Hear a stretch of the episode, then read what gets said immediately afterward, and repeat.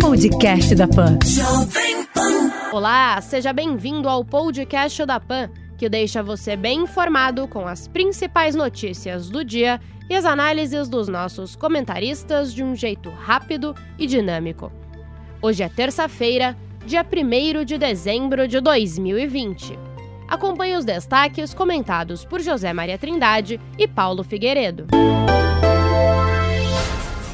Cientistas alertam para risco de colapso no sistema de saúde no Brasil. O grupo da UFRJ, citado pelo jornal O Globo, aponta que, mesmo com um número menor de casos da Covid-19, todas as atividades econômicas não essenciais deveriam ser fechadas. O governador de São Paulo, João Dória, está muito certo em apostar e insistir na vacina, mesmo que precoce. Não há possibilidade de uma vacina segura, testada com menos de cinco anos. Mas agora o governo deveria impor mais hospitais, mais leitos e mais cuidados, inclusive criar um grupo para atendimento domiciliar. Enquanto isso, cresce a esperança por uma vacina contra a Covid-19. A Rússia afirma que começou a imunizar parte da população civil e a Moderna tenta avançar com pedido de uso emergencial nos Estados Unidos e na Europa. No Brasil, a Anvisa aderiu a uma iniciativa internacional para agilizar a regulação de vacinas. Fazer parte desse grupo significa que a agência tem o trabalho reconhecido fora do país e terá uma troca de informações mais rápida com outras autoridades da área. Cada vacina tem a sua característica. Uma tem dificuldade de armazenamento, imagina, menos 70 graus centígrados. É uma super geladeira, né? E por outro lado, há dificuldades práticas de aquisição de uma ou de outra. Então haverá uma oferta grande de possibilidades e o governo terá que tomar uma decisão importante: qual escolher? Ele não pode ofertar para cada um o tipo de vacina que ele desejar. Ninguém sabe exatamente quantas doses serão necessárias para imunizar os brasileiros, mas é bom que entre nesse grupo internacional, sim.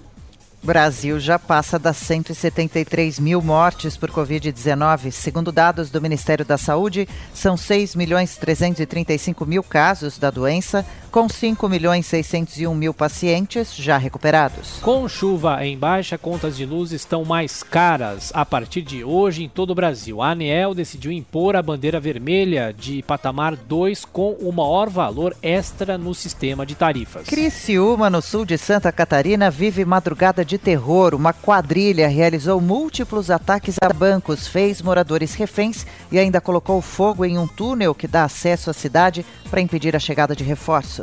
Desmatamento na Amazônia cresce 9,5% em um ano. Dados do INPE mostram que a floresta perdeu cerca de 11 mil quilômetros quadrados entre agosto de 2019 e último mês de julho. Recontagem de votos confirma a vitória de Joe Biden no Wisconsin. O resultado foi certificado nesta segunda-feira, mas o presidente americano Donald Trump prometeu iniciar um processo contra a decisão. Não há como comparar o processo eleitoral no Brasil com o processo dos Estados Unidos. Por lá, cada estado pode definir como vai votar, inclusive cada município e cada condado voto pelo correio e outras esquisitices, mas é a lei deles. Duvidar de que Joe Biden é o presidente eleito dos Estados Unidos é ir contra os fatos. Agora, se houver uma mudança na Suprema Corte e cancelar, aí será outra notícia, outra realidade e, naturalmente, outro comentário. Por enquanto, é isso. Joe Biden é o presidente eleito dos Estados Unidos. No Brasileirão, Ceará goleia o Vasco por 4 a 1 em São Januário. Também no Rio de Janeiro, Fluminense e Bragantino não saíram do 0 a 0. E em Porto Alegre, o Grêmio fez 2 a 1 no Goiás. Vítima de acidente no Grande Prêmio do Bahrein, piloto francês Romain Grosjean deve ter alta ainda hoje. O quadro de saúde dele é bom e, segundo a equipe Haas, ele permaneceu no hospital para tratar de queimaduras nas mãos. Não faz uma semana o IBGE divulgava números de desemprego no Brasil. Quase 14 milhões de desempregados. Ao todo, mais de um milhão de empresas já fecharam a porta no país. As contas públicas federais, estaduais e municipais estão em frangalhos. Ao mesmo tempo, nos Estados Unidos, por exemplo, uma pesquisa feita entre 2.873 academias, com 50 milhões de, de pessoas indo à academia ao longo de três meses, traçaram um total de zero casos positivos. Zero. Agora, para os prefeitos, para os governadores, para a turminha do Fique em Casa, que o salário cai na conta todo mês, custe o que custar, as restrições podem aumentar sem limite, não importa. Tudo em nome da ciência, embora contrarie claramente a ciência. O povo de São Paulo, o povo do Brasil, já não aguenta mais essas restrições. Houve uma, uma aparência de que a sinalização das urnas foi em favor dessas medidas, mas esse número está equivocado. 45% dos paulistanos, por exemplo, não votaram em ninguém. É, ninguém vai mais levar o povo de volta a se trancar em casa, a quarentena e lockdown. Ninguém vai mais conseguir isso. Era um momento em que a expectativa era de que o governo colocasse à disposição, ou seja, estaria impondo mais hospitais, mais leitos e atendimento. É isso mesmo. O vírus existe, é inegável, é a maneira de enfrentamento é que está sendo equivocada. Na Grande São Paulo, municípios adotarão regras ainda mais duras. Prefeitos têm autonomia para aplicar essas restrições, como fechamento de teatros, cinemas, boliches, além da proibição a esportes coletivos. Polícia Civil já investiga ataques racistas contra a prefeita eleita de Bauru, Suelen Rosim. Textos replicados em aplicativos de mensagens chegaram ao conhecimento dela, que registrou um boletim de ocorrência por injúria racial. Em videoconferência, Jair Bolsonaro e Alberto Fernandes têm a primeira conversa com foco no meio ambiente e na reaproximação de Brasil e Argentina. O brasileiro iniciou a conversa lamentando a morte de Diego Maradona e o argentino pediu que diferenças do passado sejam deixadas para trás. O Bolsonaro quebrou o gelo como um, brasileiro, um belo brasileiro faz, né? Com o assunto que mais nos une aos nossos irmãos argentinos, que é o futebol. A verdade é que o presidente fez o que já deveria ter feito. Uh, o presidente argentino, Alberto Fernandes, está do outro lado do espectro político, não há dúvidas, Bolsonaro externou o seu apoio ao Macri nas últimas eleições. Mas a relação aí é entre dois chefes de Estado e não de dois políticos. E a Argentina é o terceiro maior parceiro comercial do Brasil, atrás apenas da China e dos Estados Unidos.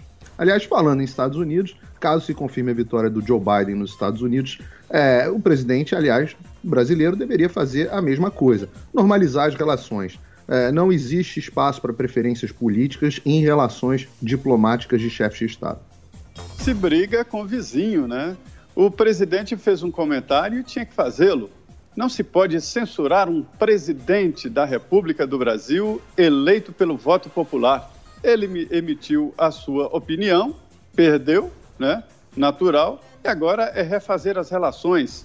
As relações modernas, internacionais agora, estão diferentes e muito calcadas em interesses dos dois países. Mas uma coisa é certa: os vizinhos têm que ser mesmo melhor cuidados. No STF, Nunes Marques adia a conclusão de julgamento sobre a ação que avalia se o presidente Jair Bolsonaro pode ou não bloquear perfis em redes sociais. O novo ministro do Supremo apresentou um destaque, o que na prática transfere o caso do plenário virtual para a discussão presencial. Procuradoria-Geral da República sugere que o Supremo rejeite a ação do Rio de Janeiro sobre os royalties do petróleo.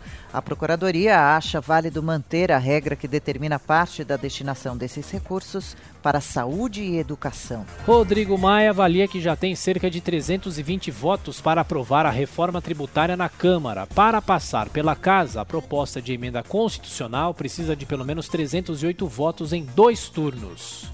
Bom, faltam dois meses para o Brasil se ver livre do Rodrigo Maia, pelo menos por mais dois anos na presidência da Câmara dos Deputados. O mandato dele termina em, no início de fevereiro. O Maia até começou o seu mandato com certa ponderação, mas depois começou a embarcar numa ego trip de ser presidente da República, ou como ele prefere, primeiro-ministro, já que o deputado é defensor do parlamentarismo. Daí passou a trabalhar para desestabilizar e, quem sabe, até derrubar o presidente Jair Bolsonaro. Perdeu o Brasil, que tem uma penca de projetos empacados no Congresso inclusive diversos projetos de privatização e duas reformas fundamentais já enviadas pelo Executivo, incluindo a reforma administrativa e essa reforma tributária. Se já há votos para aprovação da reforma tributária, que boa notícia, que então coloque para votação. O Brasil precisa desesperadamente dessas reformas e já. É, o Brasil precisa de uma reforma tributária.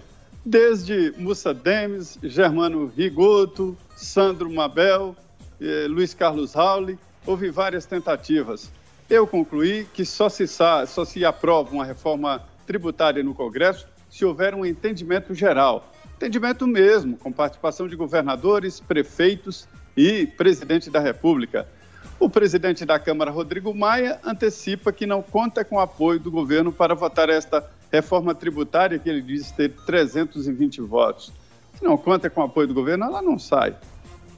Remédio promissor contra o mal de Alzheimer pode chegar ao Brasil em 2022. A expectativa é que os Estados Unidos aprovem em março o uso do medicamento que consegue retardar a doença degenerativa. Na Libertadores, o Santos recebe nessa noite a LDU para confirmar uma vaga nas quartas de final. Flamengo encara o Racing no Maracanã e o Atlético Paranaense pega o River Plate em Buenos Aires. Na Sul-Americana, o Bahia enfrenta o União Santa Fé fora de casa. E pela Liga dos Campeões da Europa, o Porto recebe o Manchester City e o Liverpool enfrenta o Ajax. Real Madrid encara o Shakhtar da Ucrânia e Atlético de Madrid e Bayern de Munique jogam na capital espanhola.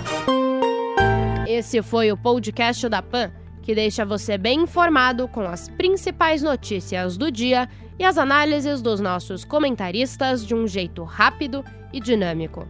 Para acompanhar mais informações e comentários, basta acessar o nosso site jp.com.br. Podcast da Pan.